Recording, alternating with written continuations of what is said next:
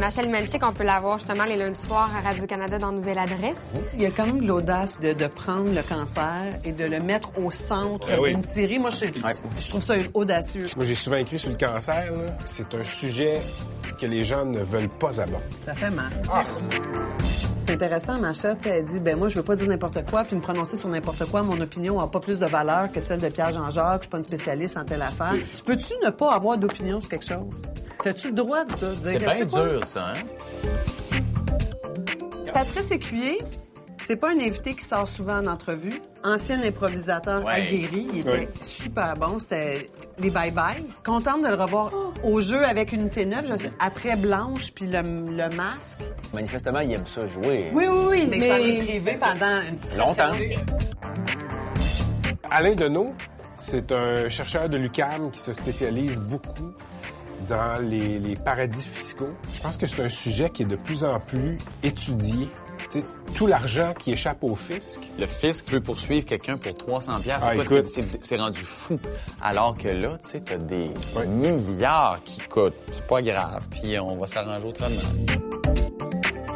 Hey, on reçoit la comédienne Amélie Grenier en Chérie, viens voir ça. Pourquoi? Parce qu'à part ses activités de comédienne, Ouais. Amélie Grenier euh, s'est lancée dans l'entreprise du câlinage. Deux mots qui ne vont pas ensemble. Entreprise de câlinage. Je sais. Mais est-ce que les gens sont intéressés à avoir un câlin ou ils veulent juste parler avec quelqu'un qui a vu à la télé?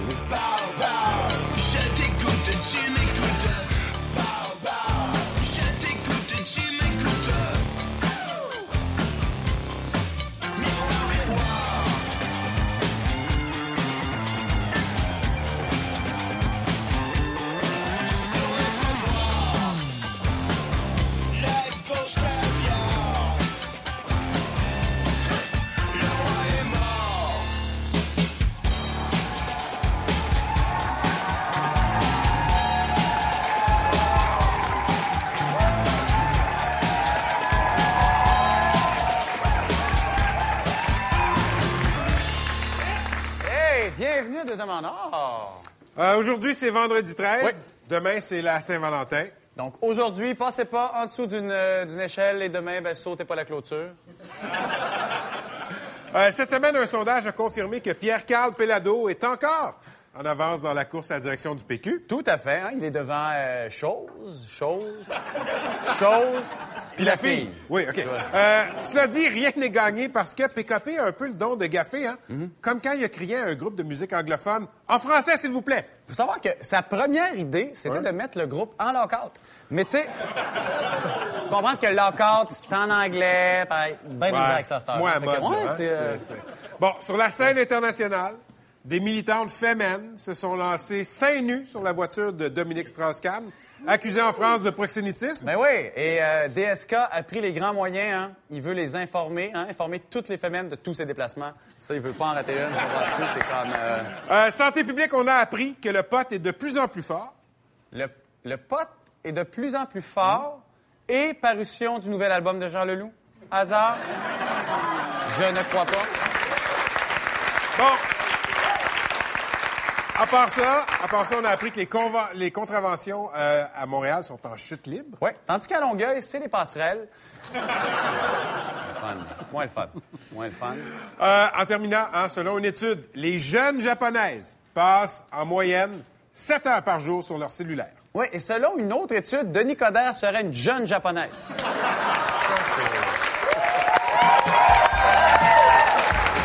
Nos invités cette semaine, c'est un des animateurs les plus aimés du grand public. Prière de ne pas lui envoyer trop de fleurs. Patrice Lécuyer est avec nous. Oui, oui, le paradis existe et il est fiscal. Pour nous en parler, le sociologue Alain Deneau.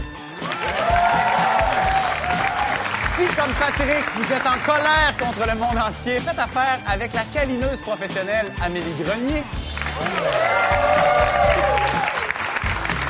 On veut savoir tout sur elle et sa nouvelle adresse. On reçoit Macha Limonchik en trip à trois.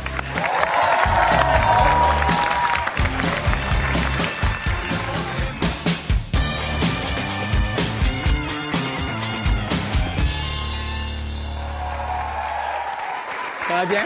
Oui, ça va très bien. Ma chère Limonchick, la délicieuse Danielle dans Nouvelle Adresse. Bienvenue à Deux Hommes en Or. Merci de m'inviter. Ben, Quand, on- quand on t'a invité, euh, il paraît que tu étais surprise. Tu disais que ben, moi, j'ai rien à dire, je suis plate en entrevue. Je sais qu'on aime ça vivre dangereusement, mais est-ce qu'on a fait une erreur en t'invitant? sois honnête. Ça se peut. On va voir. On, on le sa- saura pas tout de suite. Dans la nouvelle adresse, t'es, euh, t'aimes bien, euh, t'aimes bien J'aime jouer la petite pompette avec un verre de vin. J'aime bien ça. Puis ça rend les choses très, très Merci. divertissantes. Fait qu'on va s'aider. OK? À, mes risques et- à votre risque et péril. Tu joues évidemment dans la nouvelle adresse. Évidemment. Mais dans, ben évidemment. Évidemment. Écoute, ça pogne cette affaire-là. Mais dans quelques jours, tu vas commencer euh, à l'Espace Go, Oui. la pièce Grande Écoute de Larry Tremblay. Mise en scène par Claude Poisson. Et ça, dans, dans cette pièce-là, il y a des propos assez durs sur les talk shows et les entrevues de vedettes dans les talk shows. Et je trouvais ça drôle que tu viennes dans un talk show faire une entrevue de vedette. Ben oui, on, on trouve ça absurde d'ailleurs. Euh, C'était des propos durs contre des shows comme nous autres, dans le fond. Euh, je pense pas. Je pense que Larry Tremblay, je pense que c'est tous les shows de TV. Peut-être vous compris, je sais pas, mais je pense qu'il s'est inspiré de beaucoup de choses. Ton opinion de ça, c'est quoi? Est-ce que tu es contente d'être- dans un talk show comme le nôtre, Euh, avec Patrick Lagacé? Ben si je vous aimais pas les deux, Ouais. je serais pas là. C'est vrai? Ouais. C'est quoi le propos de cette pièce-là? C'est l'histoire d'un animateur, intervieweur vedette, qui a une immense émission avec des immenses codes d'écoute et euh, qui a un ego surdimensionné. Euh, Oui, c'est ça, mon Dieu. Ça ben, été, J'essayais d'être égale. Ouais, ça a été raide, hein? C'est comme J'essayais- revirer quand t'as Non, dit Hugo et euh, Ego, euh, immensément narcissique Ouais. et qui va s'auto-détruire au courant de la pièce. Mais c'est aussi très drôle. On- Alors, on va voir les entrevues, des entrevues qu'il qui fait et des scènes de la vie conjugale. Celles-là sont vraiment pas drôles. Ben, écoute, j'ai, Avec moi-même. J'ai, eu l'occasion de lire les entrevues Ouais. qui sont complètement déjantées Ouais. et les relations que Denis Bernard, qui joue donc le personnage Ouais. principal, avec toi, a quand il rentre à la maison. Et vraiment, tu as une dichotomie assez claire entre qu'est-ce qui se passe dans sa job et qu'est-ce qui se passe dans sa maison. Et franchement, je trouve que ça... Tu t'es reconnu? Non, voyons, non. Bien envoyé! Mais est-ce qu'il y a un ADN de. Est-ce qu'il y a un, ad- y a un ADN d'acteur, moi, que j'appelle? Ouais. Est-ce que vous trouvez qu'il y a un ADN d'animateur ou d'intervieweur? Moi, moi, je suis un journaliste de l'écrit qui fait un peu de TV sur le site. En début d'entrevue, on déconnait sur le fait que, bon, tu ne tripes pas sur les entrevues. Euh, et, et je suis tombé sur une entrevue dans la semaine, les 101 questions de la semaine, dont, euh, auxquelles tu as répondu. Et je, vais- je vais lire quelques questions et quelques réponses, OK? Parfait. Magazine de la semaine. De quoi as-tu de la misère à te départir? Réponse, rien. Euh, une personne que tu aimerais revoir? Je ne sais pas. Le plus bel homme du monde? Ça dépend des jours. Quel proverbe te décrit bien? J'haïs les proverbes. Euh, tu- T'aurais pu dire non aussi. Oui, hein, je sais. Ben maintenant, je sais, c'est ce que je fais. Non, mais des fois, on est poussé aussi par, euh, tu sais, par euh, des communications du projet sur lequel on travaille. Il faut que tu fasses ça. C'est vraiment On- on- important. Euh, on est poussé comme c'est un mal nécessaire. Faire de la je ne trouve pas. Puis il faut, je pense qu'on peut choisir. Puis je pense à la gang qu'on est, par exemple, Nouvelle Adresse. Ouais, où ouais. On peut se séparer ça selon nos talents.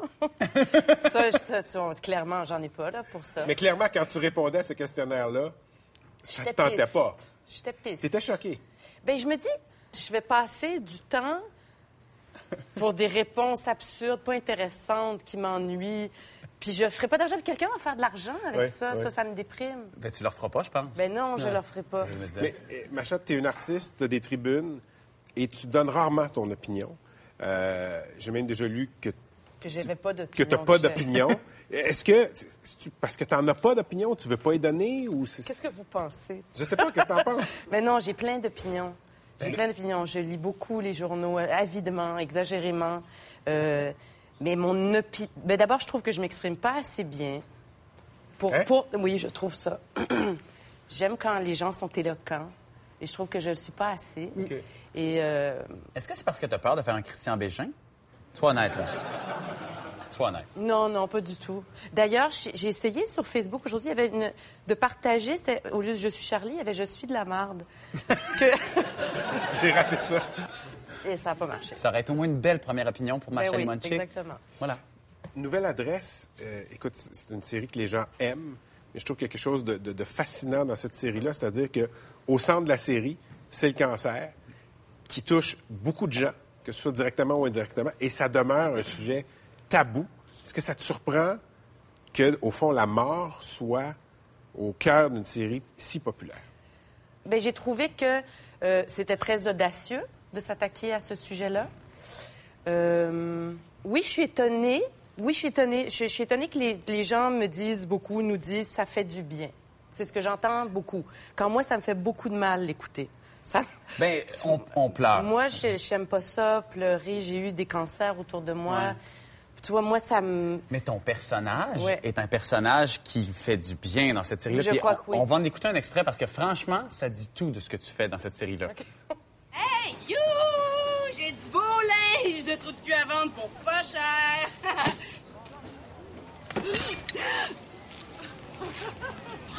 Daniel! Oh. Ah, ça va. Ça va. Tout est sous contrôle. Ça va. Ah, oui. Oh. Je voulais pas te déranger. Je m'excuse. Fait que Je suis pas très habillée. de- ben, mais de jouer les voisines semi-saules en bébé doll de même, là. Quand les gens... gênée. C'était peut-être ma deuxième journée de tournage. En bébé doll? Ouais. En tout cas, Ouais. c'est super bon. Euh, mais les gens, quand ils te croisent dans la rue, dans la rue est-ce qu'ils te parlent de ce rôle-là ou ils te parlent de la série en général puis de, du sujet qui est traité dans la série? Euh, ce qu'on me dit, c'est ça me fait du bien. Je pleure, mais je suis heureuse de le regarder. Euh, J'aime Daniel. Puis est-ce que tu vas continuer à faire l'amour avec ce jeune garçon? Et, ben, et- et- et la réponse est... euh, C'est pas Voilà. comment ça marche. Ben non. Non. Tu peux pas Ben, nous donner de coups, ben, hein, voyons c'est Tu peux pas me donner de coups? Ben mais- voyons donc, les garçons. Ben voyons donc. Vous êtes naïfs. Ben merci au moins de nous avoir fait un petit tease de rien du tout. Ma chère. Ça fait plaisir. Et on te voit dans la nouvelle adresse, les lundis, Les à l'espace Go le Laval. 24 février. Merci. Merci, merci beaucoup. Faire un petit peu euh, plus politique, ça va faire 25 ans en juin qui, est là à Radio-Canada. Puis il a connu l'époque euh, du costumier quand ça marchait. Tu sais, si on veut faire du village là-dessus, Ouais. c'est prononcé aussi en avril. là, je pense que ça serait intéressant. Si tu regardes les têtes d'affiche de Radio-Canada, là, ça doit être le doyen. C'est un gars qui semble avoir la jeunesse éternelle, tu sais. Ben, c'est ça, j'allais poser Quelques question. petits cheveux gris. Même poids, je pense, depuis son adolescence. Il doit porter les mêmes jeans Levi's qu'il portait à 22 ans, tu sais. Je t'écoute, tu m'écoutes.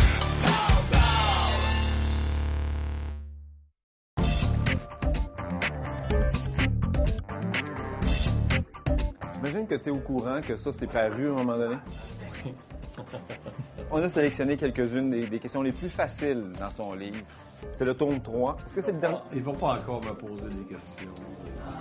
Je sais pas, j'aime pas ça, les quiz. Il me semble qu'elle est venue, mais elle aime pas ça parce qu'elle a peur de faire perdre les invités. Je peux pas croire que je viens ici pour faire un quiz. Une question de cinquième année. Non, je sais, c'est carré. C'est dégueulasse. Mais n'importe quoi pour trouver des codes d'écoute. Ouais. Tu es dans l'équipe B et la question est quel est le plus gros mammifère du monde? Ben, ça va être la baleine. Je me suis dit, c'est facile euh, comme ça, détendu, mais quand j'allais dire qu'elle fait pas de caméra, mais euh, Puis le 10 kilos de perte de poids de Dr. Barrett ne joue pas dans les réponses. Alors, tu sais. Une baleine? Oui! C'est effrayant le, le- le lien que j'ai fait. Patrice, je t'aime. Je te trouve fabuleux comme animateur. Je suis contente. Je n'irai plus jamais faire ce quiz-là. Parce que j'étais pas bonne.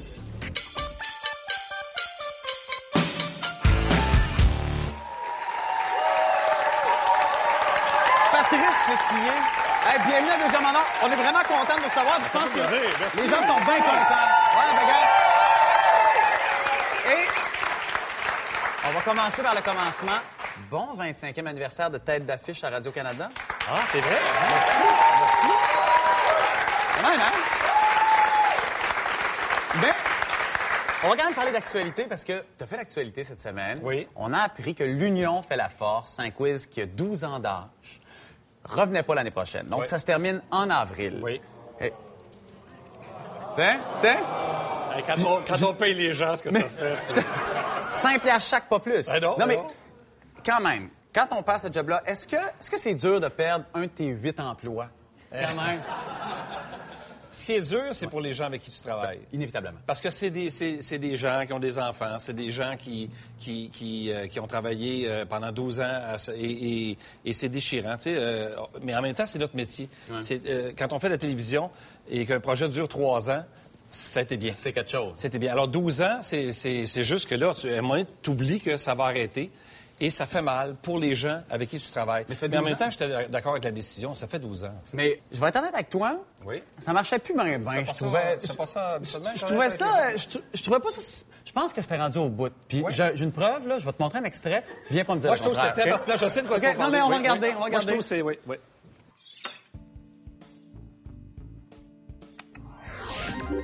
Jean-Paul Gaultier. Jean-Paul Gaultier, droit de réplique. Claude, est-ce qu'on tente une réponse? Jean-Philippe Gauthier? Non, on poursuit. Ben, Jean-Philippe Poitier. Pardon? Jean-Philippe Poitier? Non, de réplique à Claude. Ben là. Est-ce qu'on tente une réponse? Non? C'est Jean-Philippe Vautier. Et non pas Boitier. Ah! On a, on a vécu un beau moment, quand même. Ben non! On n'a pas vécu, on n'a pas vécu un beau moment comme ça. Tes concepts marchent même plus. Mais tu l'as dit, c'est même avec le W, il ne Hey! pas. Je veux dire, il me manquait un E. Il me semble que le problème dans mon nom, c'est pas le E. Mais les seuls, les seuls euh, malaises que j'avais dans ce show-là, c'est ceux-là où je me disais, c'est pas le fun pour du monde comme toi, par exemple. Moi, là, j'ai- moi, j'ai pleuré en ils ont, ils ont tout- ils ont toute l'information, mais le nom vient pas. Puis tout le nom a été dit. Puis là, comme- puis tu regardes l'extrait, tu fais Hey, hey, c'est moi.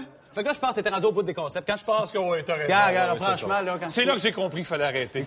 ça, ça me rassure bien Ben gros. oui, ben oui. c'est un bel hommage que tu me rends. Mais écoute, Ça fait tu- plaisir, Tu écoute. crées pas juste des malaises hein, à, à TV. Tu as renoué avec ta carrière d'acteur? Oui. Dans Unité 9 l'année passée, avec Là, ton pas personnage. que- chez moi, j'imagine que c'est pas Oh ça. non, non, moi, je suis super. Non, non, non, non. Benoît Frigon, c'est ton personnage. Oui. Et là, regarde, je le regarde avec ma blonde. Oui. On découvre qu'il est pas fin, finalement, Benoît Frigon. On on ça. Ben, il me semble qu'il est un crook un peu. Sais-tu de pourquoi, il- sais-tu pourquoi il, il a l'air crook? Ouais. Parce qu'il a l'air fin. C'est ça. Et les gens, c'est quoi, c'est sérieux ce que je vais dire là? Ouais. là? C'est triste en même temps. Mais le monde fin, dans le monde d'aujourd'hui, ne- sont louches. Ben, ça se peut pas. C'est vrai. Ben, vous riez, mais c'est pas une blague que je fais. Ouais. Quelqu'un de fin, là, tout le monde dit, ah il y a quelque chose, il cache quelque chose. Est-ce qu'il cache quelque chose? Je te le dirai pas aujourd'hui. Ah. Mais, mais non. Mais, mais c'est vrai que quand tu rencontres quelqu'un dans la vie qui est. Moi, tu, tu, tu, tu vas souper avec du monde. Ouais. Tu reviens dans le char avec ta blonde, tu dis, il est fin, il est fin, il est fin. Ou elle a dit, ouais, ça se peut pas. Ben non. pas- peut pas- on peut pas juste être fin. C'est ce que je trouvais super intéressant de ce personnage. Est-ce que tu savais que ça allait devenir ça quand commencé, quand t'as accepté le Moi, rôle? je sais où ça s'en va. euh, Ah ouais? Très bien, oui. Puis? Oui. OK. Euh, je me demandais, quand tu, quand tu commences ou tu recommences une carrière d'acteur, je regardais le dernier épisode, je sais pas si les gens l'ont vu, je me dis, as-tu vraiment besoin de te montrer les fesses à TV tu sais, pour te retrouver un rôle? Je sais pas si les gens Ben, l'ont vu. vu? Oui, oui, on, On envoie des s'entend extraits. là. ça m'apportera pas grand-chose. Hey, non. pas besoin. Mais ceci dit, je trouvais que dans le contexte, c'était très pertinent. Parce que euh, euh, Marie, euh, le personnage joué par, euh, par Guylaine, Oui, ben oui. c'est une femme qui vit en dedans avec d'autres femmes et tout ça. Et là, tu as comme un, un- un gars qui arrive de l'extérieur et toute la notion de, de- de l'homme qui rentre dans ce monde féminin-là, avec la sexualité, Ouais. tout ça, je trouvais que c'était c'était justifié. C'était superbement écrit, puis je l'ai fait. Ça n'a pas été présenté comme ça. C'est ça. Ben, Je l'ai fait de bon cœur. Il n'y avait pas d'intérêt à montrer ce qu'on a Mais vu. regarde, pas- moi, je préfère le. Tu sais, t'es très bon dans, dans le nu, mais je préfère le Patrice habillé, personnellement. Ouais. De- et de loin. Et je trouve que tu te débrouilles très bien habillé, puis je voudrais qu'on en regarde un extrait. ouais. On revient, OK? Je sais, je sais, je sais. Il était spécial. Mais nous ne savons pas grand-chose sur Yves. Nous savons qu'il était fan de sport. C'est la prière de ne pas envoyer Pelletier. Oui. Je me trompe pas en disant que t'as l'air d'avoir du fun en masse. Ah, j'adore ça. Écoute, Ouais. pour moi, c'est, tu sais, comme on dit dans, dans le métier, c'est la plus belle gig en TV, je trouve, Ouais. ce show-là. C'est, euh, comme, comme un gala à chaque semaine. C'est des numéros comme toi dans le Bye Bye. C'est des numéros euh, d'humour. C'est de, de l'animation. C'est du, c'est du stand-up. J'adore, j'adore faire ça. Mais est-ce que tu vas faire un autre quiz l'année prochaine? Me semble que ça serait du gaspille, de gaspiller ça. Tu pourrais faire ça tous les jours, ça? Faire ça tous les jours? Mais non, mais dis, tu- Impossible. Du l'écuyer, tu sais, à l'époque de ton talk show. Ouais, C'était une fois par semaine. Ouais, mais Christy, fais ça tous les jours? Bon Dieu. T'étais-tu assez vieux pour manger solide? Ben oui, voyons donc, j'ai écouté l'écuyer, T'as moi. écouté l'écuyer? Ben, tout à Tu fait. comprenais? Non. Non, c'est ça. J'ai adoré. Tu fais un tour de même, oui, J'ai adoré. Mais c'était une fois par semaine. Mais est-ce Oui. que t'aimerais ça, faire Un ça talk plus show, j'adorerais ça. oui. Un talk show euh, de variété, j'adorerais ça, oui. Puis est-ce que c'est ça qu'on va voir l'année prochaine? Je, euh, je penserais pas, ben, peut-être, mais. euh, Fais la demande, pas- on C'est pas, pas. prévu. Ben oui, ça marche de même. Ben oui. En fait, tu demandes à TV. cette naïveté-là, C'est ça. Tu demandes à ce que TV, tu tu veux le puis ça marche. Ben oui, normalement. Fait que fais la demande à TV. là. OK, oui. non, j'ai pas. OK, pense-y, puis je te laisse avec l'autre patte. OK, En patte, ça tu marche. jaser là-dessus? OK, merci. Ça marche, merci.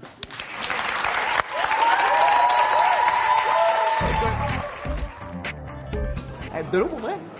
Oui, euh, en, en enregistrant, euh, c'est sûr. Je- euh, déjà que j'ai pas une diction. Ah non, c'est pourri. Très précis. D'ailleurs, c'est vraiment. Pourri, tu ben voyons. C'était- Pour vrai, c'était un point? Oui, à l'école de théâtre, ils me disaient que je ne ferais aucune carrière C'est vrai? De, scène, de théâtre, de quoi que ce soit, parce que ma diction était trop poche. Moi, un jour, je répétais avec Jean Duceppe au théâtre.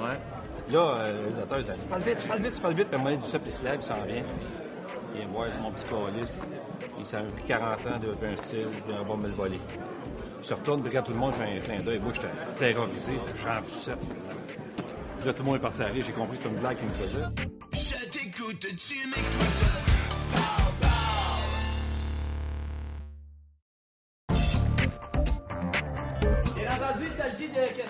Lien avec la prolifique carrière de M. Euh, Patrick Moi, je cherche le nom, c'est bon dessus. euh. La prolifique carrière de monsieur euh, Aiguillet, oui. De quelle célèbre pièce de théâtre Patrice a-t-il déjà fait partie lorsque celle-ci eut besoin d'une deuxième équipe en tournée? Il y a pas grand monde qui savent ça. Qu'est-ce que vous avez dit? Applaudissements de jalousie pour demoiselle! On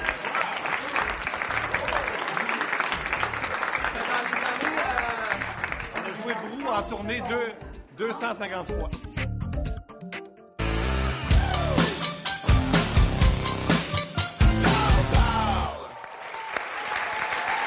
Patrice, très heureux de te rencontrer. plaisir, Merci d'avoir accepté l'invitation. Écoute, je veux parler du gars derrière l'animateur bout en train et il y a un extrait du livre La gloire démystifiée euh, qui m'a qui m'a renversé de candeur. C'est l'entrevue avec toi. Je vais en citer un petit bout, OK? Quand j'ai commencé à travailler, j'étais très près des gens. J'étais comme un livre ouvert et je m'attachais beaucoup. J'étais vraiment intime avec les autres et ça a duré longtemps jusqu'en 2000. On va décortiquer. C'était quoi être près des gens?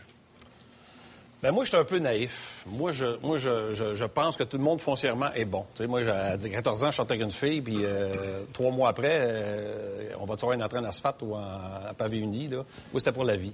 Et la- l'amitié, c'est comme ça. C'est vraiment niaiseux. Et en travail, c'était comme ça.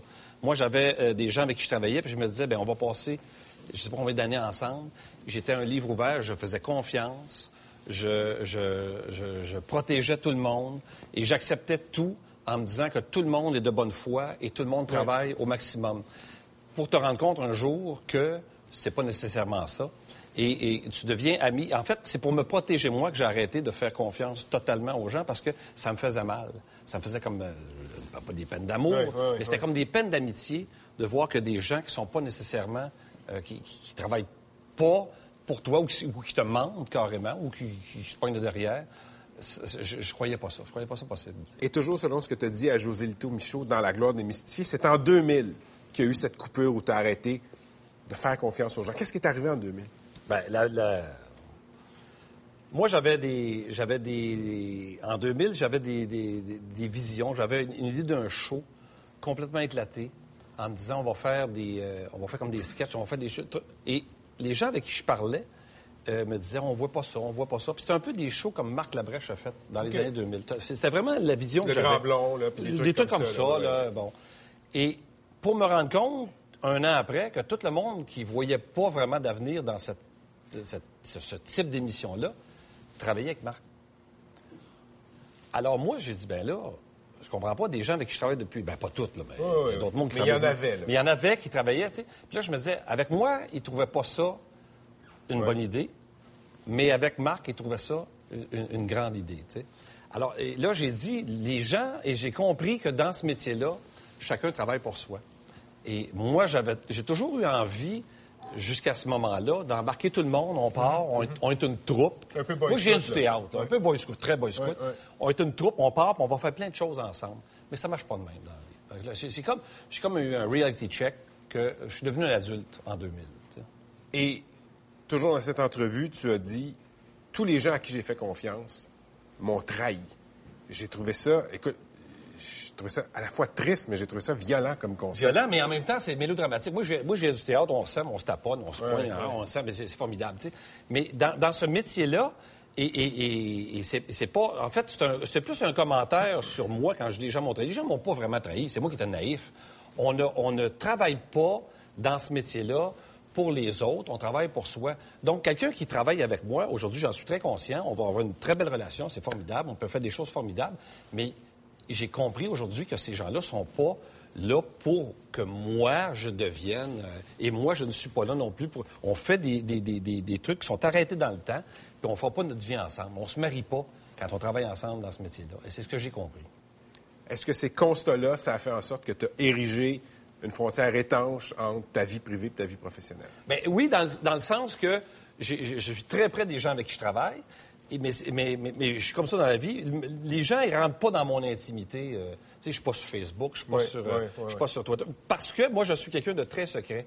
Alors moi, j'écoute, le- les gens avec qui je travaillais venaient chez nous, euh, ils viennent encore chez nous, mais dans le sens, c'était- je me, je me confiais.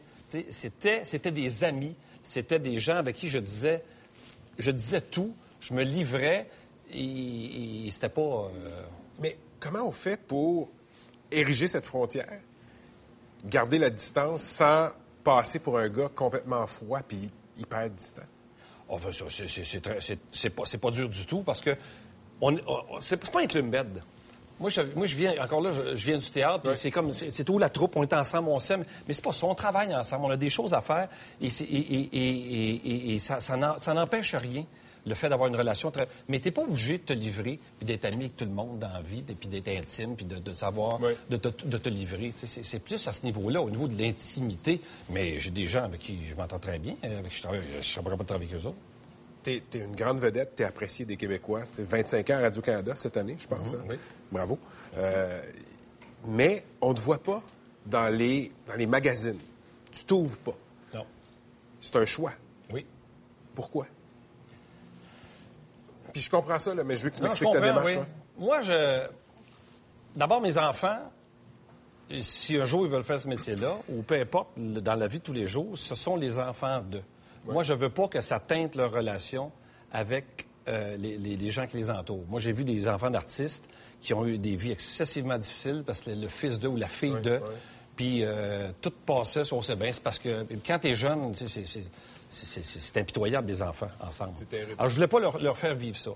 Et en même temps, je ne voulais pas me servir de ça, en ce sens que quand tu te sers de, de ta famille, tu, tu te sers, entre guillemets, Ouais, ouais, ouais. quand ça va bien, bien, quand ça va mal, tu peux pas dire non, là, je ferme la porte. C'est- tellement fauné, ce métier. Quand tu deviens. Tu arrives à un moment donné, tu as une notoriété où les gens, c'est plus ce que tu es, c'est plus qui tu es qui veulent voir, c'est ce que tu vas leur apporter. Alors, c'est très facile. J'ai compris très rapidement comment on peut, le principe des gens qui ont la tête enflée, puis qui deviennent, ils se prennent pour un autre, puis qui ont, ils décollent les pieds sur terre, parce qu'à un moment donné, avec ta blonde te dit ramasse tes culottes au pied du lit, parce que tu laisses. tes- T'arrives à un moment donné, puis c'est épouvantable, mais tu as le goût de dire à un moment donné, écoute, sais-tu comment est-ce qu'il y en a qui ramasseraient tes culottes? Tes qui je suis? C'est- Ben non, mais, mais le- le- le- c'est pas ça que tu dis, mais je comprends qu'il arrive un moment donné où c'est le fun de se faire dire que tout ce que tu fais, c'est formidable, tout ce que tu fais, c'est fantastique. C'est fan- le, monde n'a plus de jugement parce qu'ils veulent travailler avec toi, et c'est c'est le chant des sirènes. C'est très facile d'écouter ça. Tu peux surfer là-dessus pendant des années, puis là, arrêter de te remettre en question. Si t'as pas des gens autour de toi qui te... Moi, heureusement, j'ai une blonde, je pourrais pas lui dire c'est tu combien s'il y en a, parce que j'aurais plus dedans. Mais tu peux devenir un monstre facilement. Tu peux devenir- dans ce milieu-là, tu peux devenir un monstre facilement, c'est sûr, parce que tu- c'est- totalement, c'est totalement irréel. Moi, je veux dire, ce qui m'a sauvé, c'est que quand j'avais 20 ans, 18 ans, 15 ans, j'étais mec comme un bessic. Euh, j'avais de l'acné, j'avais les dents par en avant, je faisais dur, c'était T'étais pas le épouvantable. premier de classe. Ah, j'étais pas le premier pas de le jeune classe. premier, là. Oh que non, tu sais. Et, et, et je pognais pas pantoute avec les filles. Puis à un moment donné, je me suis mis à faire de la télévision, puis à pogner. Et là, le regard a changé. Puis j'ai été chanceux parce que j'ai compris que c'était pas moi qui pognais, c'était l'image, c'était la job, c'était tout ça. Bon, je te parle de ça il y a longtemps, mais pour, pour, pour la, la- la- la vie en général, quand tu as, une notoriété, quand tu as du succès, il faut, faut être très, très... à- euh, très à euh, je vis ça très bien aujourd'hui, mais il y, a, il y a une époque où je, je trouvais ça dur. J'ai adoré t'écouter. C'est rare que les gens sont candides comme ça. Merci, Ah, ben, Patrice. ça.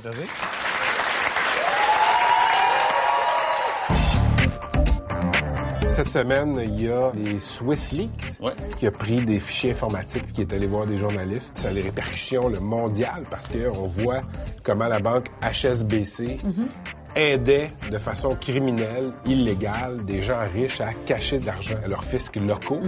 Puis tu sais, tu lis les détails des, des, euh, du modus operandi d'HSBC, puis c'est comme lire des, des, euh, des meetings des Hells Angels. Fait Alain Deneau, c'est un expert qui peut nous parler de ça. Je t'écoute, tu m'écoutes. Je t'écoute, tu m'écoutes. Alain Deneau, enseignant en sciences politiques à l'Université de Montréal, auteur de Paradis fiscaux, la filière canadienne. Bienvenue à Deux Hommes en Or. On va parler de cash. Oui. Hmm? Euh, grosse nouvelle cette semaine. En Suisse, on a appris, euh, il y a des journalistes d'enquête qui ont révélé les subterfuges de la banque HSBC pour aider leurs riches clients à éluder de l'impôt un peu partout dans le monde. Ça s'appelle les Swiss Leaks. C'est quoi les Swiss Leaks? C'est un coup de filet. En gros, il y a, selon James Henry du Stack Justice Network, entre 22 000 milliards de dollars et 31 000 milliards de dollars dans les paradis fiscaux. C'est plus que la moitié des flux financiers mondiaux euh, à l'échelle internationale. Là, on parle d'un coup de filet représentant 180 milliards de dollars euh, et 100 000 personnes. C'est un, sondage. Mais quand on fait un sondage comme celui-là... C'est comme un échantillon de la fraude fiscale. Exactement. Euh, aujourd'hui, ce sont des particuliers qui créent des entités pour ensuite, via la Suisse, contourner le fisc en dissimulant des avoirs, c'est-à-dire que parce qu'il n'est pas possible de vérifier ce qu'il en est des avoirs de certains ressortissants, dont les Canadiens, À en cause- Suisse, grâce au secret bancaire grâce au secret bancaire, parce qu'un enquêteur du fisc canadien ou un, un- un juge d'instruction français peut pas aller en Suisse demander aisément d'avoir accès à des données qui concernent un ressortissant du pays, eh ben, on peut assez facilement omettre des déclarations, ce qui est illégal. Mais très souvent, l'évasion fiscale, euh, ou euh, l'évitement fiscal, Oui. pardon, euh, procède de mécanismes légaux. Dans les Swiss Leaks, est-ce qu'il y a des Canadiens et des Québécois? Quelques centaines, oui. Ouais. Quelques centaines. Mais au fond, c'est pas étonnant. Parce que, dire, selon Statistique Canada, il y a 170 milliards de dollars de la part d'entreprises canadiennes dans les paradis fiscaux. Bon, Ça, 170 c'est juste les milliards- entreprises. Ce sont des entreprises d'après Statistique Canada. Mais Statistique Canada, c'est comme nous. C'est comme n'importe quelle instance euh, gouvernementale. Euh, euh, L'agence n'a pas les moyens d'enquêter. Alors, comment elle arrive à ce chiffre-là? Elle est soumise aux données que veulent bien euh, divulguer les entreprises. Et Donc- donc, elle fait le calcul et elle dit, selon les entreprises, en fait, c'est ça qu'il faudrait dire, c'est ce qu'il faut comprendre, il y a 170 milliards de dollars. Traduction, il y a plus de 170 milliards cachés là-bas. C'est un plancher, évidemment, parce qu'on on sait qu'il est facile d'inscrire des fonds dans les paradis fiscaux sans les déclarer et qu'il est extrêmement difficile, ça peut prendre deux ou trois ans parfois seulement, à avoir ouais. le relevé d'un transfert bancaire qui aurait été fait en quelques secondes. Donc, pour les instances gouvernementales, c'est très dur de suivre. Un peu partout en Occident, le Québec, le Canada euh, sont inclus là-dedans. On nous dit qu'on n'a plus les moyens pour ces programmes sociaux. On n'a plus les moyens pour un tas de trucs. Est-ce que c'est simpliste de faire un lien entre pas de paradis fiscaux, pas d'austérité? Ben, c'est un enchaînement logique, bien évidemment. Euh, euh, je veux dire, quand on voit à quel point il est facile pour les entreprises de transférer des fonds dans les paradis fiscaux, de sorte qu'ils ne soient pas imposés, euh, on voit bien qu'il y a un manque à gagner et qu'il faut payer. Et le prix, il est de quatre ordres. Quand il y a des milliards de dollars à chaque année qui fuient la législation pour revenir par un autre bout, parce que le gouvernement canadien rend possible ce, ce manège. Eh bien, ce sont des euh, sommes colossales qui échappent au fisc, premièrement. Mais deuxièmement, pour retenir les capitaux qui restent, on fait ce qu'a fait un ministre des Finances, déjà Michel Audet, on va retenir les capitaux en revoyant à la baisse le taux d'imposition. Donc, on va imposer moins le capital qui reste. Donc, ça Pour fait les encore encourager moins... à garder l'argent ici. C'est ça. Donc, ça fait encore moins Ouais. de fonds dans le trésor public. Et troisièmement, qu'est-ce qu'on fait pour boucler le budget? On emprunte. On emprunte à des instances qu'on n'impose plus. On n'a plus le courage d'imposer. Alors, ce sont les citoyens qui, pour boucler le budget qu'on n'arrive pas à financer parce qu'on n'impose plus les entreprises, qui vont donner de l'argent aux entreprises. Et le quatrième coup, il est qualitatif. Je suis allé faire une conférence dans une commission scolaire. On me disait que dans les écoles primaires, il n'y a plus de savon dans les toilettes. Ici au Québec. Ici au Québec. Euh, je veux dire, on a appris récemment qu'on a demandé à un itinérant de déclarer les, les, les poignées de cents qu'il s'humiliait à les chercher parce qu'il qu'il recevait de l'aide sociale, ainsi de suite. On a dit aux étudiants en- il y a quelques années, en 2012, que s'ils faisaient un effort, leur effort, leur juste part, le gouvernement allait donc investir dans les universités. Il coupe à la tronçonneuse actuellement. Donc évidemment que, je veux dire, pour ces quatre raisons-là, on se trouve à payer toujours plus d'impôts ou à en payer autant, mais à voir la qualité des services diminuer parce qu'il y a un manque à gagner terrible. J'ai une question niaiseuse pour vous. Quand je regarde la façon dont ça fonctionne, un paradis fiscal, quand je sais que moi, si je ramène des bottes des États-Unis, je dois les déclarer et payer des taxes dessus, comment ça se fait qu'on peut sortir des milliards et les mettre aux Bahamas, les mettre au Luxembourg? Ma question niaiseuse, c'est comment ça se fait que c'est permis? Il y a, on pourrait faire un, un traité Mais sur la la réponse question. simple, comment ça se fait que c'est permis? On vote pour des gens qui, dans leur carrière, les ont utilisés. Je veux dire, prenez le premier ministre du Canada, il est complètement dire, inféodé à l'économie pétrolière, qui est une économie, si on la connaît, qui est euh, euh, hors la loi? Lisez Timothy Mitchell, lisez, je dirais, Éric Laurent. Euh, on a au, au Québec un premier ministre qui a lui-même, comme médecin, euh, dire, euh, inscrit des fonds à l'île de Jersey. Est-ce que c'est eux qui vont faire la lutte aux paradis fiscaux ensuite? Et on a des banquiers comme ministres responsables de l'économie. Exactement. C'est une norme. Alors, la question, c'est de savoir qui va arrêter ce mouvement, sinon que nous-mêmes, par une mobilisation. Joseph Stiglitz, prix Nobel d'économie 2001, a déjà dit que ce serait très simple de tuer les paradis fiscaux. On n'aurait qu'à dire aux banques américaines et des autres pays du G7, vous ne faites plus affaire avec des banques dans des juridictions de complaisance bancaire où il n'y a pas de transparence, comme la Suisse, comme les Bahamas, comme les îles Caïmans, et ça va tuer ces banques-là. Il serait tout à fait possible de penser un système fiscal qui consiste à imposer les sociétés sur une base consolidée. C'est-à-dire que plutôt que d'imposer filiale par filiale les grands groupes, on impose le groupe par rapport à ses revenus, par rapport à ses profits, et ensuite on répartit les fonds dans les pays selon le lieu de l'activité du groupe. C'est un sujet qui est un peu complexe. Ça fait des années que vous l'étudiez. Ça fait des années qu'on le sait que c'est un trou noir pour nos finances publiques. Avez-vous l'impression de prêcher dans le désert? En 1999, quand j'ai commencé à évoquer la question euh, avec d'autres euh, chercheurs, nous avions l'air d'ovnis. Euh, Aujourd'hui, euh, on commence euh, la réflexion là où on arrivait après deux heures de discussion il y a 15 ans. Et aujourd'hui, on comprend que si euh, on n'a plus d'argent pour financer son théâtre, ou si on n'a plus d'argent pour financer sa garderie, ou si on n'a plus d'argent pour financer son département universitaire ou les services publics, la question n'est plus seulement de demander au gouvernement plus d'argent en se faisant une guéguerre les uns contre les autres pour s'arracher ce qui reste du budget national, mais c'est d'exiger du gouvernement qu'il aille chercher l'argent là où il est pour que nous puissions financer décemment nos services publics et, et tout ce qui fait l'organisation sociale sans avoir l'impression d'arracher aux voisins quelque chose. Alain Deneau, on pourra vous voir au mois de mars dans un documentaire sur les paradis fiscaux qui s'appelle Le prix à payer. Merci d'être venu nous voir.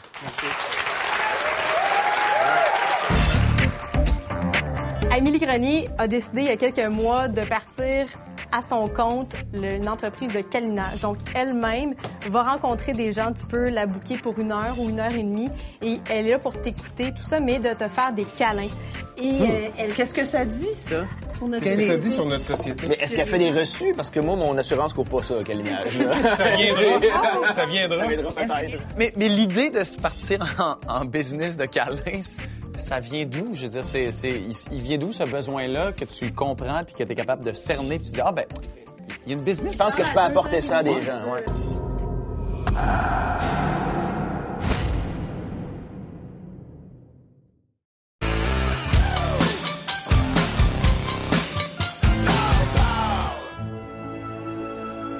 Au petit comme au grand écran, Amélie Grenier est connue pour ses rôles dans Unité 9, Louis Cyr ou encore Les Lavigueurs. Nouvelle année, nouveau départ. La comédienne vient d'ajouter une corde à son arc en devenant câlineuse professionnelle. On dit que les bienfaits des câlins sont énormes et c'est pour ça que Pat et moi, on s'en est donné 3697 exactement depuis le début de Deux hommes en or.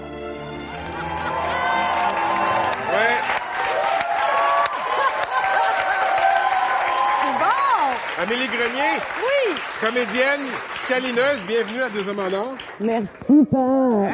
Ça, c'est un câlin professionnel. Oui, c'est ça. Mais là, si on en faisait un vrai, il faudrait qu'il restait Ouais. collé pas mal Ouais, plus mais on était à la télé, ça. là, Ouais, fait que, ça, hein, plus bon, écoute, euh, câlineuse professionnelle. Oui. Pas payé sideline, mais j'aimerais ça que tu m'expliques parce que je t'avoue que ça me trouble. De A à Z, comment ça se passe, cet échange-là?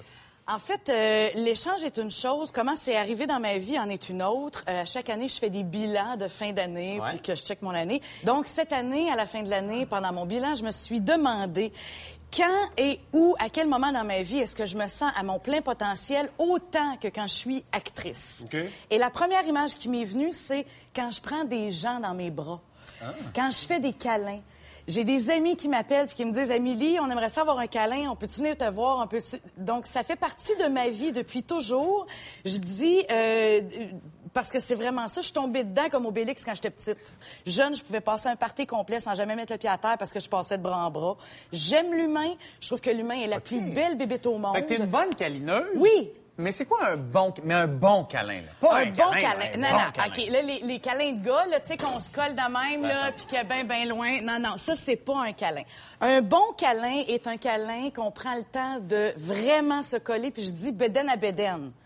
Parce Ouais. que là, c'est pas, euh, on n'est pas arrangé de même. faut- faut être- On est bédaine à bédaine, vraiment.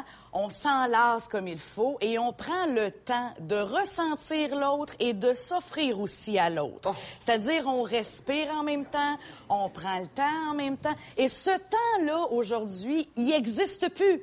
faut le provoquer parce qu'on va tellement vite, tout ça, va vite, le monde est virtuel au bout. C'est le temps de deux statuts Facebook, ça. Ah oui, oui, puis même trois, quatre, je te dirais. Oui, parce qu'en général, c'est une heure ou une heure et demie. Puis là, tout le monde fait « Ah, mon Dieu, une heure, une heure et demie, c'est bien trop long! » Non, j'ai fait le test et il y a des gens qui sont venus expérimenter les câlins qui, après une demi-heure, je faisais « Bon, mais regarde, on va arrêter là, vu que c'est juste un test. » Non, non, non, ça fait juste cinq minutes. Non, ça fait pas cinq minutes, ça fait une demi-heure. Mais t'offres des câlins à des inconnus pour de l'argent. faut bien que je gagne ma vie. Oui, oui, oui. La seule job que j'ai faite dans ma vie qui était plus payante qu'actrice, c'est animateur. Pas si payant que ça. Mais, Reste que c'est la plus payante que moi j'ai eue. mais un câlin, combien ça coûte avec Amélie Grenier? Entre 80 et 110 80 c'est pour une heure, euh, 110 c'est pour une heure et demie. Puis je te dirais que je suis au tarif à peu près de massothérapeute, euh, tout ça, acupuncture. euh, c'est dans ces tarifs-là. Puis je, je pratique aussi dans un endroit où il y a quand même un barème de base au niveau des tarifs. OK. Fait que je suis dans les barèmes de base de la place où euh, je reçois les gens. Qu'est-ce que tu veux dire de la place où tu reçois En les fait, gens? c'est un endroit où on fait de la médecine douce, si on OK. veut, acupuncture, euh, massothérapie, euh, tout ça. Et moi, j'ai ma pièce là où je reçois les gens. Ce qui fait que c'est très sécuritaire pour moi, Oui. parce que je reçois pas les gens chez nous, puis je me, je me, je me ramasse pas pognée tout seul avec quelqu'un où c'est pas le fun. Amélie, je trouve ça intriguant. Oui, je comprends. Mais quand je pense aux gens qui feraient appel à tes services, Oui. je trouve ça aussi un peu désespérant. Ben, en fait, je pense que c'est à, c'est à l'image de la société dans laquelle on vit.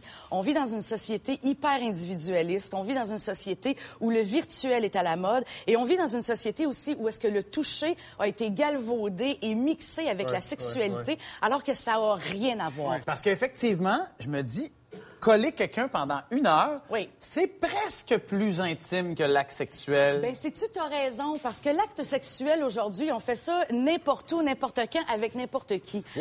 Alors que, non, mais on s'entend, là, on vit dans une société où c'est mais go, c'est envoie, ça. ça fait pas Ouais. mon affaire, on change. Alors qu'un câlin, où tu prends le temps de t'investir, où tu prends vraiment le temps d'échanger cœur à cœur, oui, c'est beaucoup plus investissant, ou c'est de- c'est beaucoup plus demandant au niveau émotif. C'est pour ça qu'il y a des gens qui n'ont pas été touchés pendant deux ans et quand ils viennent me voir, tout à coup, oups, il y a des larmes qui montent. Oups, tout d'un coup, il y a une sensibilité qui est là parce qu'on fait, oh, là, je me rends compte à quel point ça m'a manqué le sens du toucher. Et je pense aussi aux gens qui sont dans les centres de soins de longue durée ou dans les centres pour personnes âgées qu'on prend pas le temps de toucher puis que les seules fois où est-ce qu'on les touche, ben, c'est pour leur donner des interventions médicales. On peut-tu me toucher autrement ou pour autre chose que pour m'installer un cathéter ou bien prendre ma pression, s'il vous plaît?